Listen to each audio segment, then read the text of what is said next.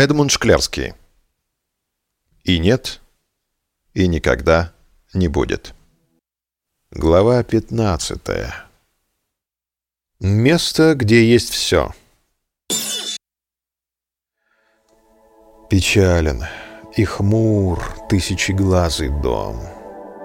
Одиноко стоит он, как пораженное молнией дерево.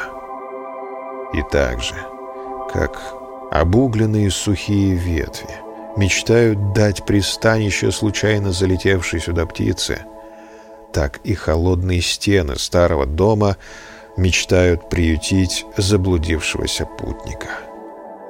И хоть есть в его каменном чреве свой забытый смертью старик, и свой звездочет, стеклянным глазом выслеживающий падающую комету, есть здесь и... Но хватит перечислений. Не принесут они успокоения и радость в застывшее сердце дома. Как бы ни селился он, как бы ни желал не вместить ему всего.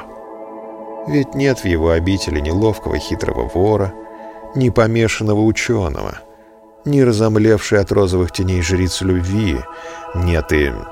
Поэтому даже сбившийся с пути, обессилевший бродяга, обходит его стороной и, в конце концов, умирает — в десяти шагах от спасительного оазиса. Да и кто поймет, почему тесному прибежищу предпочтет он бескрайнее, неосознанное, пусть даже сулящее неминуемую гибель. Поэтому, если твоя ладонь исцарапана странными знаками, а линии, начертанные на ней, хрупкие и извилистые, то тебе подойдет только город, похожий на ощерившегося дикого кота.